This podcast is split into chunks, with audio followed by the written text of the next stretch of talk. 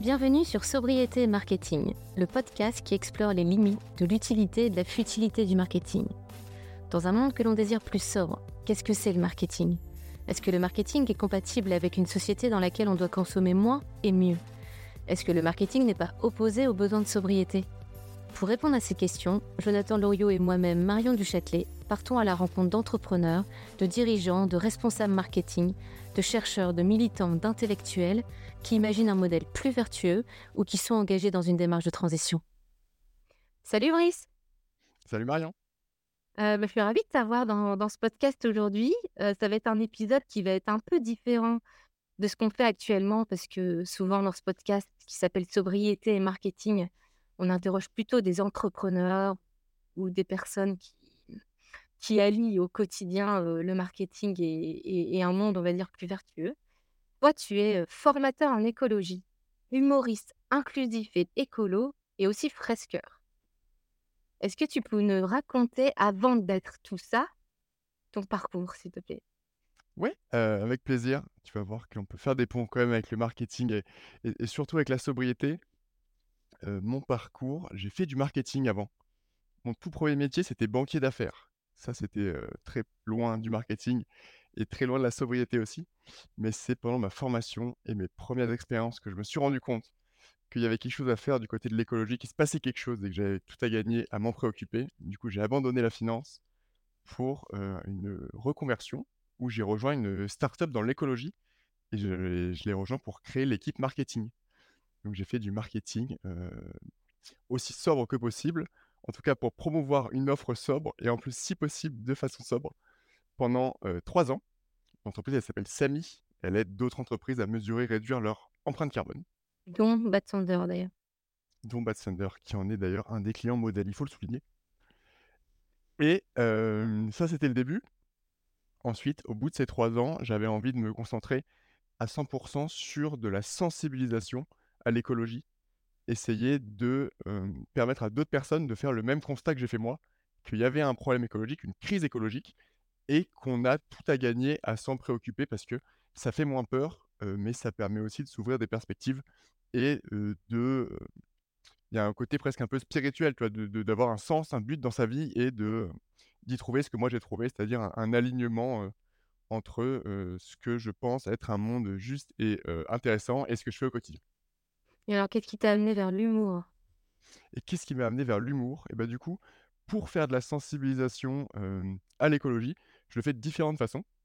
Je fais ça en entreprise. Là, ce que je fais, c'est que soit j'aide les entreprises à faire parler d'écologie, donc à faire réfléchir leurs équipes autour de sujets écologiques, soit en animant des ateliers divers et variés comme des fresques du climat, mmh. qui permet de réfléchir en groupe à ce que c'est le changement climatique et tout comprendre sur ce sujet une fois pour toutes. Et je fais à côté de ça de la sensibilisation par d'autres biais, notamment je me lance dans une carrière d'humoriste. Là, l'idée, c'est quoi? C'est de ressortir un vieux rêve du placard. L'humour, j'adore ça. je, toute ma vie, je, je pense que si on fait les stats de tout ce que j'ai raconté dans ma vie, toutes les phrases que j'ai dites, 30% c'est des blagues.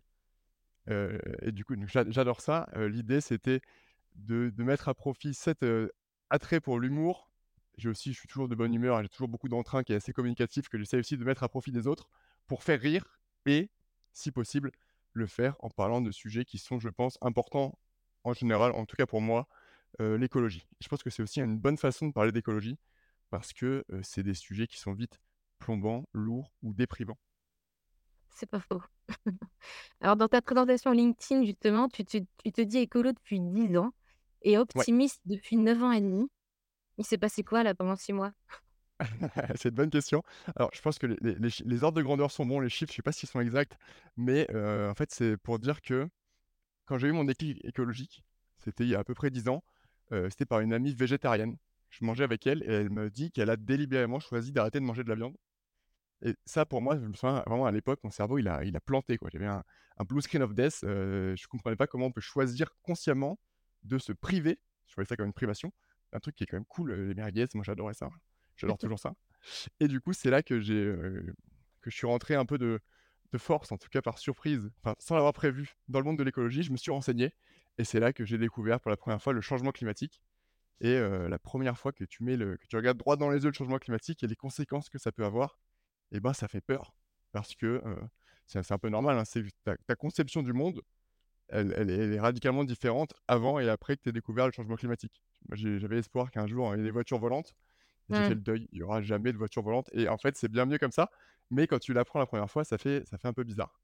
Du coup, il y a eu 6 mois où c'était plutôt, heu, le temps que je fasse le deuil, c'était, heu, des émotions qui étaient assez fortes et plutôt, heu, de la peur ou de l'angoisse de l'avenir. Après, je me suis rendu compte qu'en fait, c'était quand même une bonne nouvelle parce que se préoccuper de par exemple, du changement climatique, c'était aussi l'occasion de se poser plein de questions qu'on se pose pas sinon, notamment qu'est-ce que c'est un monde où on a envie et heu, quelle place on donne aux choses qui nous plaisent dans la vie et heu, en fait, c'était finalement une super opportunité. Je suis ravi d'avoir fait ce repas avec cet ami qui m'a mis une sacrée claque par son végétarianisme et au début, ça secoue. Heu, justement, tu, mmh, tu tu es passé, on va dire, de «banquier d'affaires» entre guillemets à humoriste. Comment a réagi ton entourage quand tu leur as annoncé que tu devenais humoriste? Écoute, c'est une bonne question. Heu, moi, j'ai de la chance, heu, qui n'est pas donnée à tout le monde, c'est que j'ai un entourage qui est, heu, toujours très supportif, quels que soient mes choix de vie et je pense que j'avais aussi d'un côté «fait mes preuves» entre guillemets. J'avais montré que je pouvais faire des bonnes études en finance et avoir un «bon métier» entre guillemets, si on considère que banquier d'affaires, c'est un bon métier. En tout cas, c'est une situation stable, donc je pense que comme j'avais un master en poche et que j'avais montré que je pouvais être autonome et gagner de l'argent tout seul, bah, derrière, il me il me faisait confiance et j'ai aussi de la chance, je te le disais, parce que mon entourage, ils sont, notamment ma famille, ils sont ils conscients que ce qui compte dans la vie, c'est surtout de s'épanouir et de kiffer, si on peut dire, plus que d'amasser des milliers d'euros. Et du coup, heu, c'était pas forcément des encouragements non plus, mais c'était pas des réactions trop, brutales comme je pense on peut avoir dans certaines familles ou que j'entends d'autres personnes qui font des reconversions, où là, la famille, freine fortement. Moi, Mmh écoute, ça s'est bien passé. Tant mieux. Hem, tu parlais de peur tout à l'heure, donc c'est des sujets assez anxiogènes. Heu, justement, il y a certaines organisations et souvent, heu, quand on vient du milieu, heu, enfin du secteur, heu, de l'économie sociale et solidaire et solidaire, pardon, qui hésitent souvent entre 2 tons de communication. Heu, un ton léger, non culpabilisant, non anxiogène, qui serait plus rassembleur ou carrément un ton plus radical, censé secouer, provoquer. Toi, tu as choisi une troisième voie qui est qui est qui est celle de l'humour. Pourquoi? Parce que les 2 autres te fonctionnent pas? Eh bah, écoute, c'est une bonne question. J'essaye, hein, je je teste. Je pense que l'humour, c'est, c'est vraiment vraiment lié à la à la forme de la communication qui va être qui est différent du fond. Le fond, il peut être léger, il peut être anxiogène. Après, tu te poses la question de la forme. Est-ce que c'est quelque chose de très rationnel, de très drôle ou, autre? À mon avis, il y a pas de recette miracle. Je pense que ce qui compte, c'est de, tester et de s'adapter le plus possible. Si on parle de communication à son audience, c'est un peu toujours le cœur du sujet. C'est, de trouver, en fonction des gens à qui on veut parler, quelle est la façon la plus optimale pour leur transmettre le message qu'on veut leur faire passer. Et bah, comme l'écologie, ça touche tout le monde, en fait, pas tout le monde est au courant, mais les conséquences, en tout cas, touchent tout le monde.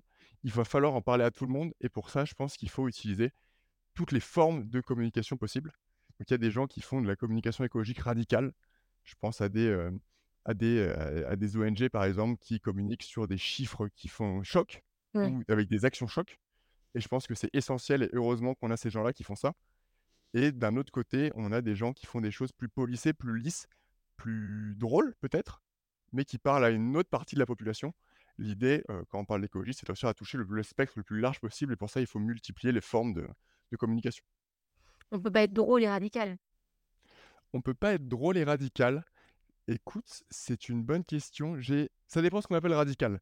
Mais si par exemple, on veut, heu, faire rire en communiquant, heu, les chiffres d'un rapport du GIEC sur Mmh. le fait qu'en 2050, il y aura 500 millions de migrants climatiques si on change rien.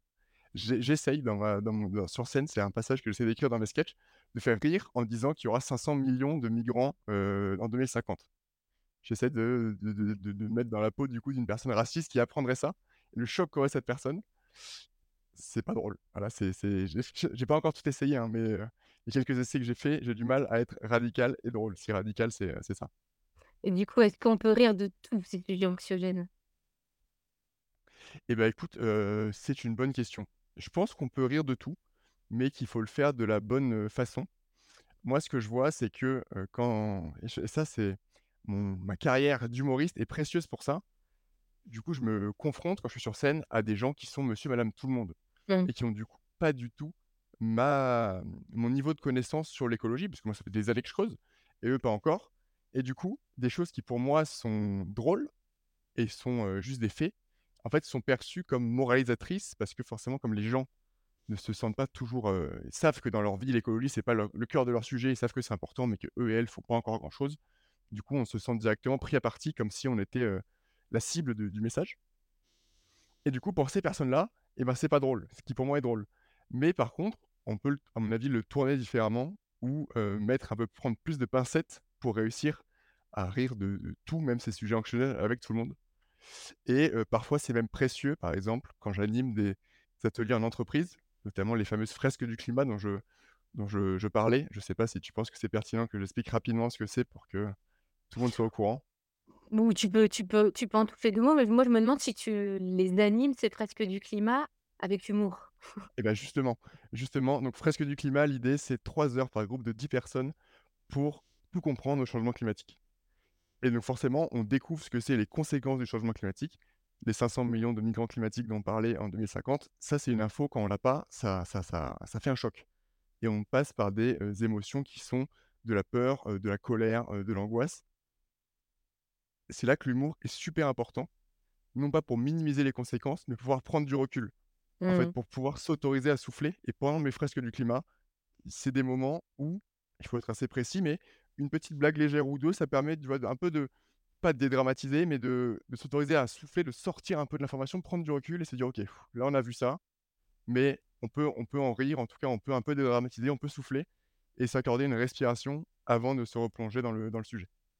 Donc en fait, l'humour, tu l'utilises soit pour faire prendre conscience certaines personnes qui n'ont pas un niveau de connaissance assez grand sur ces sujets-là, ou Ouais. soit pour faire souffler ceux qui, au contraire, ont un haut niveau de connaissance, qui sont un peu en panique. Bah, oui, ça peut en tout cas, je pense que ça peut servir dans les 2 cas.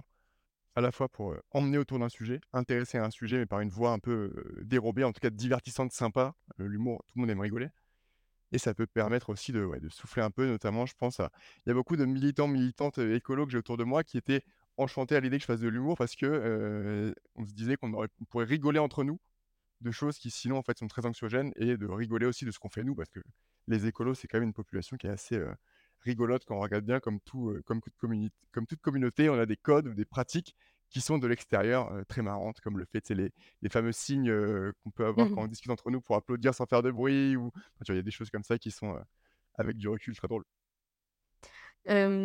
I une question que je me pose, est-ce que rire ne risque pas d'entraîner une minimisation des sujets? Parce que notamment, moi, j'ai je t'en ai parlé juste avant qu'on enregistre, mais j'ai été voir le film Une année difficile, Ouais, heu, qui parle d'écologie et du militantisme, heu, d'une d'une d'une d'une femme, notamment, avec beaucoup d'humour.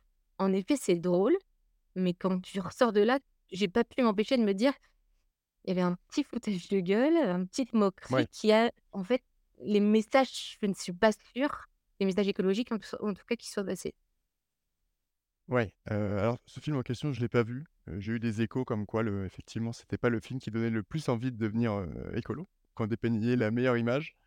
Donc ça, je saurais pas trop te dire, mais ce que je pense, c'est que peut-être que rire, ça peut minimiser les messages. Ce qui est sûr, c'est qu'aujourd'hui, on a, plutôt un problème inverse. C'est qu'en fait, l'écologie, le changement climatique, par exemple, si tu regardes l'opinion publique, c'est, déjà minimisé.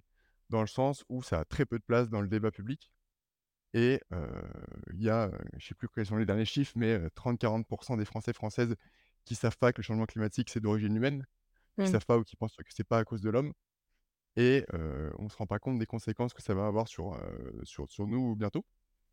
Je pense que d'une certaine façon, c'est un sujet qui est déjà, minimisé parce que en fait, ça fait ça fait ça fait ça fait ça fait peur.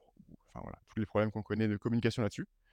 Est-ce que le fait d'en rire, ça peut minimiser? Peut-être, mais je pense qu'on prend pas trop de risques vu, heu, la situation dans laquelle on est aujourd'hui, quoi. D'ailleurs, il y a il y a une pub, heu, Les Défendeurs de l'ADEME qui est sortie il y a il y a quelques mois, heu, en quelques semaines pendant le enfin, juste avant le Black Friday, justement. Est-ce que tu l'as vu cette pub? Je l'ai vu, absolument, j'ai vu, l'ai même vu de j'ai vu toutes les versions Ouais. et je l'ai vu d'assez près parce que je sur mon temps libre pour faire de la sensibilisation, je participe à un collectif qui s'appelle Point Réveil écologique. Ouais. C'est des, étudiants, étudiantes, jeunes actifs qui essayent de, faire bouger les entreprises pour les faire prendre leur faire prendre en compte les enjeux écologiques un peu plus au sérieux et faire bouger aussi les formations pour intégrer l'écologie dans les cursus. C'est le collectif qui avait affiché le GIEC dans le métro à Paris, Tout à fait. te Mmh. rappelles de ça Mmh. et on fait un contenu tous les mois qui s'appelle le Panthéon du greenwashing, dans lequel on sélectionne des campagnes qui ont fait des des des les pires exemples de greenwashing pour essayer de de faire la pédagogie là-dessus et de les dénoncer et on a beaucoup parlé de cette campagne de de l'ADEME qui a fait un bruit, qui a eu beaucoup de d'écho. Mmh. C'était du coup, heu, je sais pas si tout le monde est au courant de ce que c'est, mais c'était des campagnes de pub où ils détournent l'image d'un vendeur pour que ça devienne un dévendeur et qui du coup essayent, les gens dans les magasins, mais pas pour leur vendre quelque chose, mais pour les convaincre de ne rien acheter. Avec l'exemple qui a fait le plus de bruit, c'est un une personne qui demande conseil pour acheter un polo, qui hésite entre 2 polos différents, il y en a un qui est soldé, l'autre pas soldé et le dévendeur lui dit de prendre ni le soldé, ni le pas le soldé, mais de garder celui que la personne a déjà sur lui, qui est déjà très bien et il y a pas besoin d'en acheter plus. Ça fera du bien, ça fera des économies à à la personne en argent et des économies de ressources à la planète et ça se finit comme ça et alors en soi le les spots sont pas hilarants, on va pas se mentir, mais c'est une forme d'humour où ils ils détournent une référence qu'on a tous et toutes, le vendeur, pour envoyer un message qui, le coup, est pour le coup, est assez fort. C'est vraiment un un message que ne rien acheter, c'est possible. Ils font de la pub pour ne rien acheter et ce qui m'a beaucoup interpellé, c'est plutôt les réactions qu'il y a eu suite à cette, heu, campagne Mmh. qui, là, pour le coup, m'ont fait, heu, rire, jaune, mais rire. Il y a eu une une levée de boucliers assez impressionnante différents acteurs suite à cette pub parce que, du coup, c'est une pub qui a été faite par l'ADEME, qui est, heu, l'agence de la transition écologique, qui fait partie du gouvernement et du coup, c'était de l'argent public utilisé pour faire la promo de ne rien acheter, ce qui a, heu, donné quelques sueurs froides, notamment au syndicat des patrons, le MEDEF, ou aussi à l'alliance des commerçants qui, du coup, bah, trouvaient ça scandaleux qu'on puisse faire la promo de ne rien acheter, vu que c'était aussi, du coup, la promo de, enfin, ça fait moins de chiffre d'affaires pour eux, quoi. Justement, Et tu tu potentiellement tu tu parlais que c'était un, une façon de communiquer qui était différente parce que là, on parle d'un métier qui existe pour en faire un métier qui n'existe pas encore, en tout cas. Est-ce qu'il y a un type d'humour qui marche mieux qu'un autre? et ben, heu, ça, je je saurais pas te dire, heu, mais ce qui est sûr, c'est que moi, ce que j'observe, c'est que dès quand tu détournes des références communes, par exemple, le le vendeur, tout le monde sait ce que c'est un vendeur, tout le monde est à l'image du vendeur qui essaie de nous vendre des choses dont on n'a pas envie Mmh. dans un magasin. Ça, tout le monde sait ce que c'est. Du coup, en partant de là, tu vas réussir à parler à tout le monde. C'est un peu, en fait, ce que je te racontais avant, qu'il y a différentes formes de communication qui parlent à différentes personnes et bah, tu as différents types d'humour qui parlent à différentes personnes. Plus tu fais des des bl des de de l'humour sur des références que qui sont grand public, plus ça va toucher de monde. Ce qui est assez fort avec la campagne de l'ADEME, pour revenir là-dessus rapidement, c'est que je pense que c'est un bon exemple de la force de l'humour parce que finalement, la campagne, sur les spots de 30 secondes, il y a pas de message très radical dans ce qui est raconté et pourtant, heu, en fait, indirectement et sans le dire, par cette caricature, ce détournement du vendeur, il questionnait directement la sobriété et le lien qu'il y a entre économie et écologie. Ce qui a fait, heu, réagir, enfin ça a défrayé la chronique pendant, 1 semaine alors que la base, le message, c'était pas, un un communiqué qui disait, «Il faut acheter moins pour sauver la planète», c'était vraiment juste une, une ils ont détourné un vendeur dans un spot un peu un peu marrant et ça a amené à une réflexion derrière. Ça, je pense que ça illustre bien la force de l'humour où tu vois, une petite blague qui entraîne à des des grandes réflexions. Ouais. Une question que je me pose depuis tout à l'heure et et c'est Ouais, marrant marrant que je j'ose pas te poser, mais je vais te la poser quand même. C'est comment tu fais pour créer des blagues? Mets dans une posture, heu, différentes postures parce que tu parlais à chaque fois de il y a différentes cibles et puis ce qui fait rire à l'un ce qui fait rire l'un fait pas forcément rire l'autre. Du coup, tu fais comment pour, créer? Bah, pour créer des blagues, le processus de création humoristique, il est, en général dur. En fait, faire rire les gens, c'est-à-dire si on parle là d'être humoriste, c'est pas forcément facile, enfin, ça prend du temps. Il faut, écrire, écrire, écrire, écrire et tester. C'est, en ça, c'est aussi assez proche à ce qui peut se faire dans le dans le marketing, où tu testes plein de choses différentes jusqu'à trouver ce qui marche Mmh. pour, tes produits à toi, tes canaux d'acquisition à toi. Là, pour l'humour, c'est pareil, tu écris des blagues et tu les testes. Donc ça veut dire que tu écris tes petites blagues sur ton petit calepin et le soir, tu vas prendre ton micro, tu vas devant les gens et tu leur racontes tes blagues et tu regardes si c'est drôle ou pas. Et du coup, c'est comme ça, c'est un processus très itératif, très répétitif, où en fait, tu testes et tu fais de l'essai-erreur. Et quand c'est pas drôle, tu retravailles. Si c'est toujours pas drôle, tu railles. Ouais. Et quand c'est drôle, tu améliores pour que ça soit très drôle. Mais alors, du coup, ça t'arrive euh, plein de soirs de te retrouver à poil sur scène avec un public qui ne rit pas du tout? Alors, j'essaye quand même toujours de prendre des vêtements. Je suis écolo, mais je porte toujours des vêtements. Tu vois ce que je veux dire? Mais oui, mais c'est, là, ça fait 6 mois que je fais de l'humour et j'ai des réflexions métaphysiques, qui me gardent éveillé, de nombreuses nuits sur comment réussir à allier humour et sensibilisation. Comment faire rire et faire passer un message. Mmh. Souvent, ce que j'ai, soit je fais rire, mais il y a pas trop de fond ou pas beaucoup de messages. En tout cas, pour moi, j'ai pas l'impression. Soit il y a du message, mais du coup, ça fait plus rire. Et heu, en fait, trouver le le bon le juste milieu, il est, je trouve, heu, assez en tout cas, j'ai pas réussi pour l'instant, j'ai pas trouvé la martingale, mais heu, j'y travaille dur. Du coup, bah, je je je je teste, j'écris, je teste, je réécris, je teste Il y a pas de bon format. il y a pas de formation? Pour devenir humoriste, il y a des formations, Ah ouais? Mais hem, en fait, faire rire, c'est ça s'apprend. Il y a des petits ressorts, tu as des choses dont tu sais, heu, tu as un peu une recette type, tu sais qu'est-ce qui va faire un comment faire, un bon sketch, comment faire un gâteau. Après, tu peux faire un gâteau au chocolat, un gâteau aux fraises, un gâteau à la vanille, Mmh. chacun son style, mais tu as une base commune. Mais par contre, faire rire en faisant passer un message, c'est un peu, heu, 2 trucs à apprendre en même temps, quoi. C'est un un double défi. Et pour faire passer pour, tu dis: «Le soir, je vais sur scène et je prends un micro», mais tu vas où? Et du coup, je vais, où prouve, quand tu es humoriste débutant, tu vas là où on accepte de te prendre. Souvent, c'est des soirées de stand-up. Donc, ce qui se fait de plus en plus, ça se démocratise pas mal. En France, le stand-up, c'est des soirées où tu as, sur 1 heure, 1 heure 30, entre 4 et heu, 8 humoristes qui se succèdent. Chacun, chacune fait ses blagues pendant 5-10 minutes. Et moi, du coup, bah, je vais toquer aux portes des gens qui organisent ces soirées-là pour savoir s'ils peuvent me donner, un passage. Et je joue aussi dans un un comedy club à Marseille qui s'appelle Le Garage, dans lequel je prends des cours toutes les semaines et dans lequel aussi je suis amené à jouer, heu, 2 fois par mois pour tester mes blagues, sur scène. Et j'avoue que parfois je les teste aussi en entreprise, pendant, que je suis en train d'une une animation ou autre, j'essaie de Bah ouais, une blague ou 2, voir, voir ce qui se passe. tu m'étonnes, c'est l'occasion rêvée, tu as un public, Absolument. large. Ouais. Justement, pour en revenir aux entreprises, les organisations quand quand elles communiquent, elles ont souvent peur du greenwashing. Est-ce que l'humour, ça permet d'échapper à ça? À la rigueur, si on donne pas le bon chiffre, ouais, c'était c'était l'humour, quoi. Ou Ouais. Ah, tu veux dire se Bah, déculpabiliser si le chiffre est pas bon, c'était une blague, quoi. ouais, ou tu vois, il y a plein de c'est vachement, réglementé. Ouais. maintenant, il y a beaucoup d'entreprises qui ont peur, hein, maintenant de de de se dire même si elles ont un une bonne intention de communiquer, que c'était vraiment fait avec une bonne intention, elles ont dérapé, il y a un truc qu'elles ont pas vu et du coup, elles sont accusées de greenwashing et je me demandais juste si l'humour, ça permettait d'échapper à ça, selon toi? Ouais, écoute, je pense qu'il y a un effet positif d'utiliser l'humour quand tu fais de la communication, climatique ou environnementale. C'est que, les les gens ne rigolent pas s'ils ont pas compris.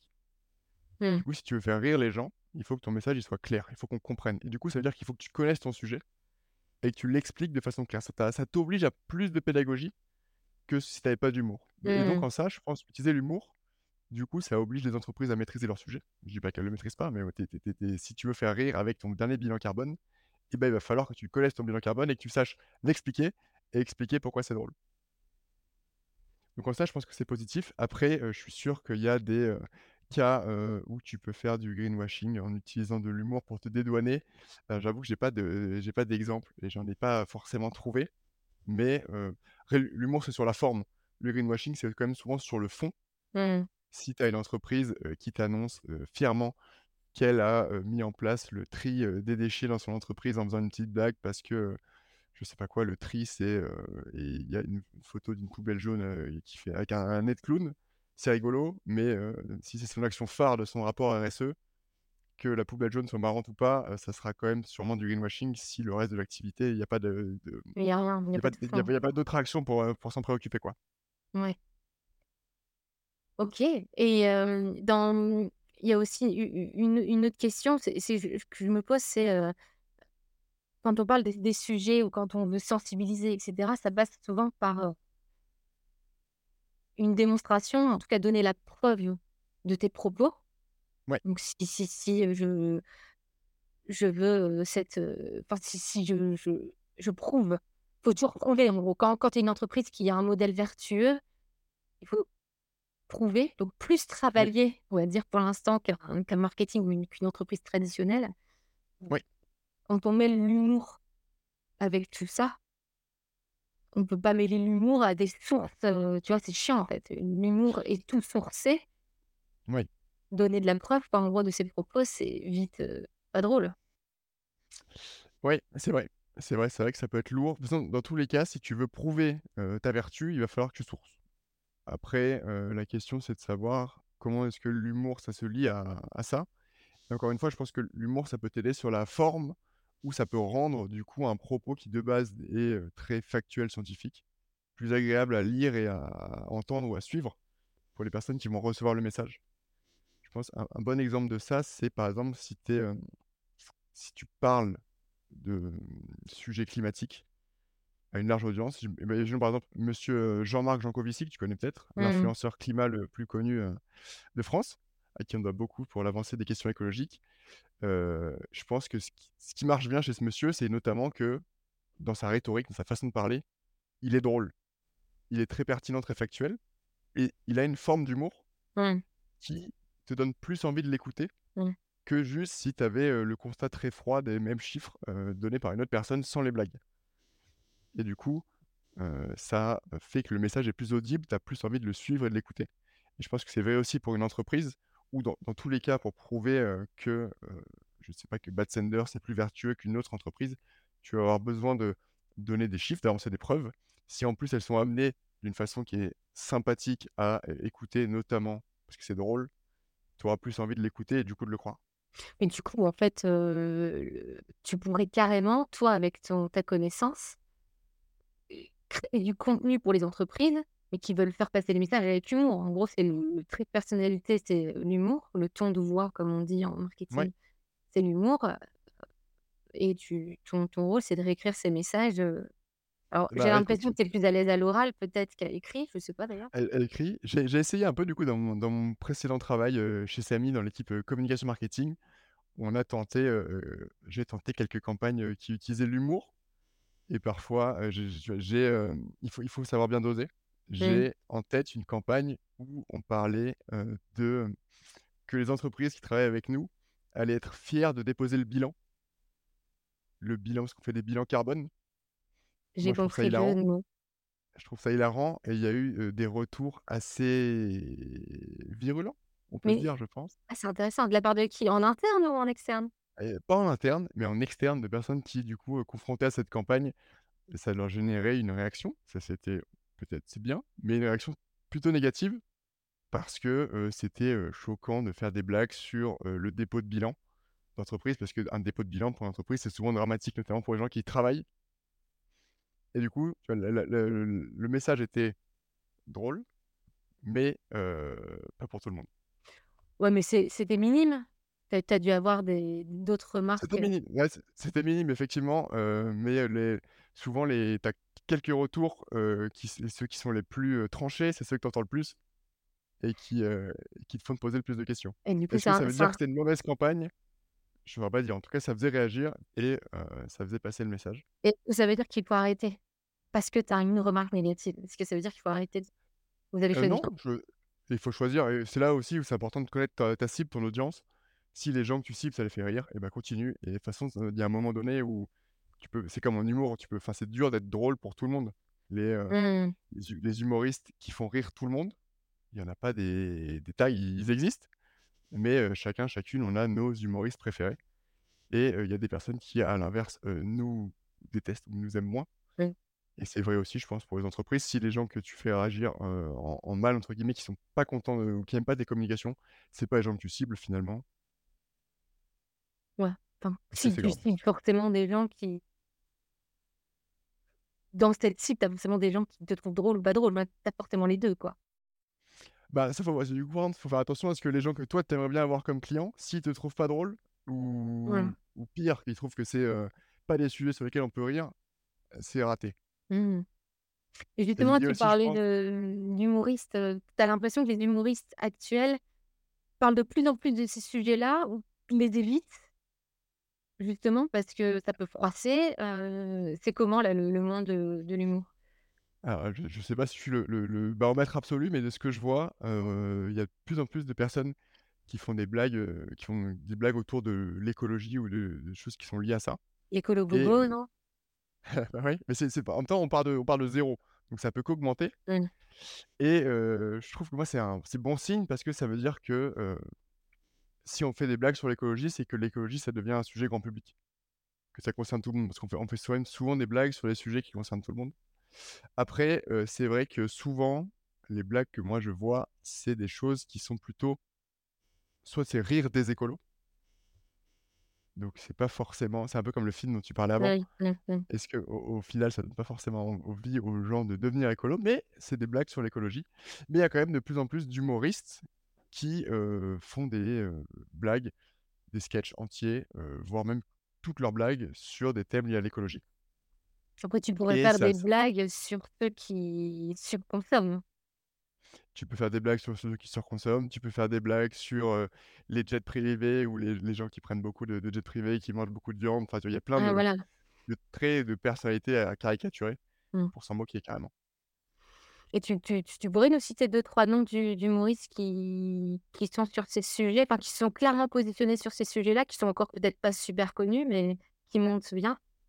Ouais, écoute, je peux t'en citer, heu, qui sont même super connus. Il y a mon préféré, je pense, il s'appelle Nicolas Merrieux. Ah Il a fait, heu, c'est un humoriste qui, heu, qui est en train de devenir paysan. Il est humoriste paysan, vidéaste. Il a plusieurs casquettes, ce qui n'est pas pour me déplaire, j'avoue que j'aime bien aussi l'idée Ouais. et il a un spectacle, il à son 4e spectacle là et son dernier spectacle, c'est vraiment c'est 1:30 d'écologie, où il parle que de ça et c'est lui d'ailleurs qui racontait que, avant il était humoriste, «classique» entre guillemets. Maintenant qu'il fait des blagues sur l'écologie, bah, c'est beaucoup plus dur, il trouve, de faire rire les gens sur l'écologie. Il a jamais réussi à faire autant rire en parlant d'écologie qu'en parlant de choses, plus légères comme il pouvait le faire avant. Mmh et il se Mais produit, heu, un peu partout en France ou il reste dans sa région? il se produit, heu, à Paris, il joue au Point Virgule, un des théâtres les plus connus pour de pour de l'humour de temps en temps. Sinon, il reste quand même pas mal dans sa région, mais il avait fait, heu, l'été dernier, un farm tour, une tournée de son spectacle dans des fermes en France. Ah c'est excellent. était était très chouette, c'est là que je l'avais vu d'ailleurs moi. Peut-être il le refera, à suivre. Je pense que sur son Instagram, il y a toutes les infos. OK. Et donc Nicolas Merrieux, j'aime beaucoup et sinon une autre que j'aime beaucoup et qui est aussi très connue, c'est Swan Périssé, dont on parlait un petit peu, avant en préparant le le podcast, heu, Ouais, que moi je qui, l'ai connu hem dans sur le média, heu, TV for Planet absolument et un très bon et heu, média d'ailleurs. où il y a aussi un humoriste, Mathieu, Ouais, Mathieu Brissard. qui il y a un de ses spectacles d'ailleurs très moi je trouve très drôle, qui est disponible sur YouTube à à Mathieu. Si ça intéresse les les auditeurs, auditrices d'aller écouter. Mais Swan aussi, un nouveau spectacle qu'elle sort là, où elle parle, d'écologie, pas que, de féminisme aussi pas mal et de, de sujets, hem J'allais dire de notre temps, mais c'est vraiment une expression pourrie. C'est clair, ça fait vieux de dire je ça. te jure, ça y est ça y est, j'ai 50 ans maintenant. Heu, Hem, mais ouais, Anne Périssé que j'aime beaucoup aussi. cool. J'ai entendu parler, grâce à toi d'ailleurs, du Greenwashing Comedy Club. Heu, je trouve ça vraiment cool co comme nom. Heu, est-ce que tu peux nous dire ce que c'est un peu ce Greenwashing Comedy Club? Ouais, avec plaisir, heu, c'est vachement chouette le Greenwashing Comedy Club, c'est dans le thème toujours des humoristes autour de l'écologie. C'est un collectif d'humoristes qui, heu, font des soirées du coup d'humour, soirées de stand-up, heu, itinérantes dans différents lieux, principalement en Île-de-France, dans des tiers-lieux type, l'Académie du climat ou, autres, choses bobo comme ça qu'on adore.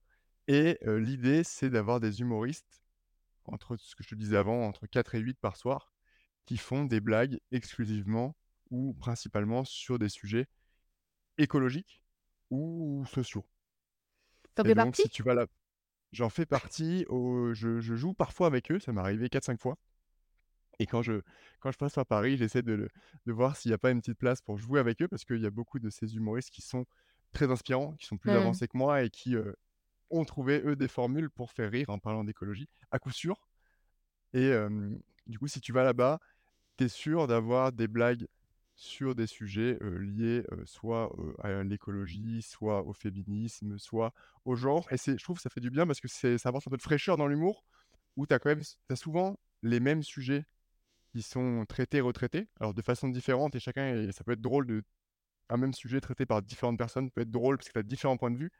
Mais là, ça fait du bien d'avoir des, d'autres sujets Ouais, c'est des nouveaux sujets dont on parlait pas et encore il y a 5-10 ans, et oui et c'est des Mmh sujets de notre temps. Tout à fait. Ça, c'est c'est moi qui ai fait la vieille, heu, pour ce coup-là. Et que quand je fais en équipe. Mais donc ouais, Greenwashing Comedy Club, très chouette à aller suivre si vous êtes, heu, à Paris. Moi, j'ai j'ai C'est vraiment l'impression qu'il y a un mouvement là de de de de d'humoristes qui se lèvent par rapport à à ces sujets-là et l'objectif de ce greenwashing, enfin moi de ce que j'ai compris, parce que j'ai j'ai été voir, heu, ils ont une page Instagram pour le moment et LinkedIn d'ailleurs, c'est que oui, ils se produisaient dans des endroits bobos comme tu dis, mais ils proposent aussi de se produire dans les entreprises. Si en tant que dirigeant, tu as envie d'inclure ces sujets-là, de faire rentrer en tout cas ces sujets-là qui qui est parfois pas évident à faire rentrer dans les entreprises qui ont un modèle économique, on va dire classique.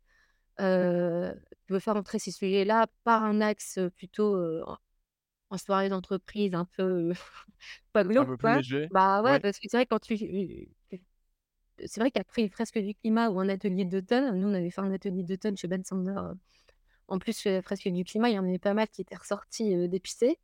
Heu, là au moins ça permet dans les entreprises de faire, entrer ces sujets-là, décalés quoi, avec beaucoup de ouais, rire. absolument. C'est vrai que ça se fait de plus en plus en entreprise parce que, bah, c'est ce que tu dis, hein, ça permet de de faire des blagues, mais en même temps, d'apprendre un peu quelque chose aux gens ou de parler de sujets qui sont importants pour l'entreprise et de glisser quelques petites infos, quelques notions clés entre 2 blagues. Donc tout le monde passe un bon moment et en plus on peut apprendre des choses. Et ça se marie aussi super bien avec d'autres choses. Et c'est vrai que moi, du coup, avec mes ce que je vends aux entreprises, il y a notamment les fresques du climat d'automne dont on parlait, mais aussi des événements de de l'événementiel d'entreprise. Et heu, par exemple, bah, des soirées d'humour avec le Greenwashing Comedy Club. Ça fait des combos qui sont assez intéressants parce que tu peux faire, du coup, une fresque du climat dans la journée, le matin, l'après-midi, qui est, heu, clairement pas un moment fun, Mmh mais un moment du duquel tu peux ressortir, soit motivé, soit, un peu plombé en fonction de comment ça a été, animé. Et derrière d'avoir, une soirée humour écolo, bah, moi, tu vois, c'est ce que qu'on disait avant, tu peux souffler, prendre du recul et dédramatiser un peu. mh. Se rappeler qu'en fait, bon, l'écologie, c'est un sujet qui fait peur, c'est un «gros sujet» entre guillemets, mais c'est pas non plus le seul sujet. Il y a pas tout qui est foutu et il y a encore plein d'autres choses dans la vie qui sont intéressantes, drôles et qui sont, source de de joie, de bonheur. Donc ça te permet de, voilà, de te rappeler que l'écologie, c'est, important, mais que c'est pas le seul sujet parmi, heu, parmi d'autres, quoi. Cool. Je vais poser une une une avant-dernière question a avant de conclure ce cet épisode. Quelle marque utilise l'humour dans sa dans sa com ou dans son marketing et qui t'ont t'ont fait rire ou qui t'inspirent en tout cas? Écoute, dans les campagnes avec de l'humour que j'aime bien, moi je trouve qu'il y a il y a les ONG qui se font souvent appel à l'humour pour leurs campagnes. Alors, hem, je me suis noté quelques exemples qui sont plus ou moins, à à suivre. Mais il y avait par exemple une campagne de la sécurité routière avec Karl Lagerfeld. Je sais pas si tu l'as vue celle-là? Où c'est Karl Lagerfeld qui a un gilet jaune Ah oui, et qui, il y a un petit texte qui dit, «C'est moche, c'est pas tendance, mais ça sauve des vies» Mmh, et je trouvais que là c'était, malin, fin et à mon avis efficace. c'est vrai. Une autre campagne que j'ai en tête, c'était, la Croix-Rouge avec, à l'époque d'Adriana Karembeu qui, faisait des pauses suggestives pour, expliquer comment avoir plus de dons. Il y avait un côté burlesque. Pour le coup, ça, c'est un truc à ne pas faire, je pense que ça vé véhicule des stéréotypes sur le le l'image des femmes et le corps des femmes qui sont pas ce qu'on veut véhiculer dans une campagne de communication aujourd'hui. Ou Ça, si ça se trouve, ça a des hyper bien marché. ça a sûrement hyper bien marché, mais je pense que tu peux faire des choses qui marchent aussi bien, voire mieux et qui en plus heu, véhiculent des imaginaires un peu plus sympas qui plaisent mieux ou dans lesquels, heu, les le les femmes sont émancipées et libres de faire ce qu'elles veulent de leur corps et pas de les utiliser pour, heu, récupérer de l'argent. Mais voilà, c'est un exemple en tout cas. Et sinon, ce que j'ai noté aussi, il y avait il Greenpeace, sont assez forts Greenpeace pour ça. J'avais en tête, pour les élections présidentielles de 2000, je sais plus lesquelles, 17 je crois. Ils avaient ils avaient parodié les Simpsons pour, caricaturer le grand débat présidentiel entre les différents candidats, candidates et le fait que, l'écologie était absente de beaucoup, voire de tous les programmes et pareil, ça avait eu pas mal d'écho à l'époque. Donc comme quoi on peut trouver de l'humour même dans des sujets hyper graves, enfin je pense à la sécurité routière là dont dont tu as dit. Ouais, On peut quand même réussir à à faire passer des messages ouais, mais ça mérite de se creuser le cerveau. c'est ça et je pense que si tu veux faire rire avec une photo d'accident de la route, un peu pour faire le parallèle avec faire rire avec, l'histoire des migrants on Ouais, parlait avant, faire ouais. rire avec le chiffre 500 000 000 de migrants climatiques, je sais pas comment alors ça me paraît compliqué de trouver une façon qui soit drôle pour tout le monde avec ce genre d'image choc. Ouais, mais du coup, peut-être que la réponse, c'est que, la sécurité routière doit mixer, faire de temps en temps un pont à la Karl Lagerfeld, de temps en temps un pont image choc parce que les enfin, tu vois, si on en parle des images chocs de la sé sécurité routière, c'est que ça nous a marqués et que Oui, le vrai. message est passé. C'est vrai. Donc, est-ce que le est-ce qu'il faut se suffire d'un ton et rester là-dessus ou mixer les tons? Bah, c'est je pense que c'est un peu ce qu'on disait avant, c'est qu'il faut, si tu veux toucher largement, il faut parler à tout le monde et du coup, ça veut dire, tous les types de communication, tous les tons et ça peut être des fois de très drôle et léger, des fois ça peut être choc et j'ai aussi des des exemples en tête. Je je quand je pense à ça, ça me faisait dire que soit tu es drôle et tu peux toucher très largement, soit tu es plus choc et tu touches moins de personnes.